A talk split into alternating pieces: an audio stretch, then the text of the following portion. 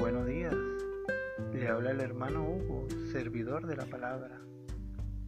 Hoy 10 de mayo quiero compartir con ustedes una reflexión sobre la madre como generadora de ese milagro de la vida y en especial en estos tiempos de pandemia y sobre todo esa madre siempre de la mano y en ese encuentro con Dios.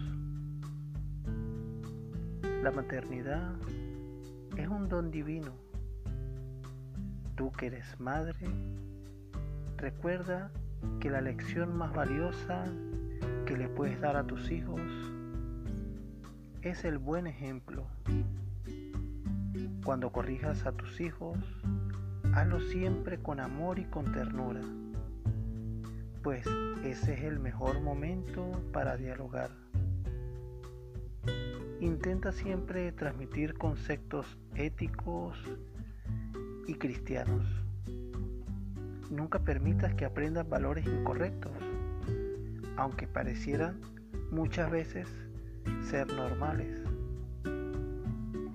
En un hogar donde no falta el amor ni el perdón, la fiesta y la alegría serán permanentes.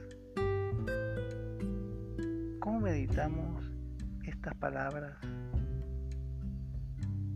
Haz del diálogo una práctica constante con tus hijos.